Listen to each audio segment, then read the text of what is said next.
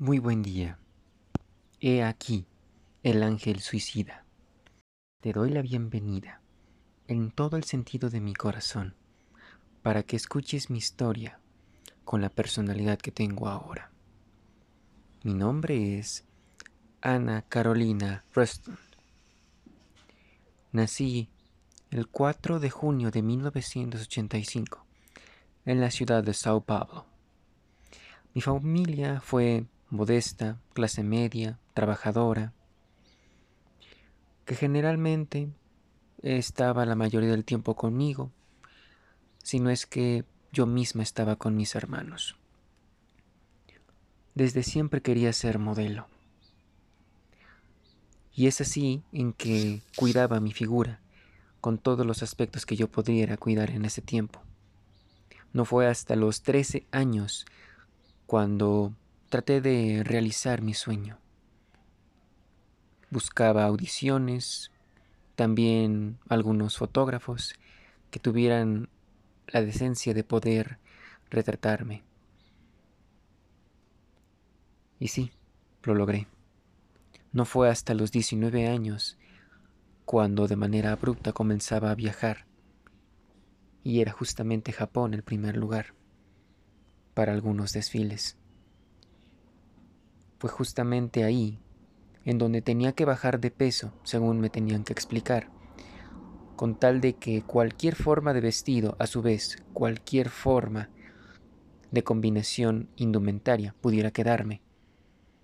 Por lo que sí, comenzaba a bajar de peso.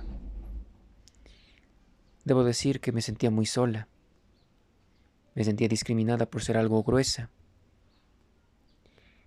Ese dolor lo vi reflejado en las cartas que le enviaba a mi familia, pues me sentía muy diminuta en este mundo.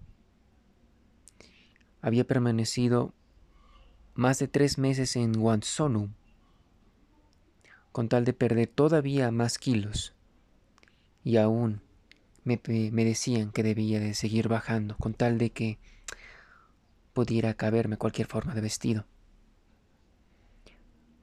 Era mi apariencia, según me explicaban que podían colocarme en las pasarelas de Francia y nuevamente en Japón.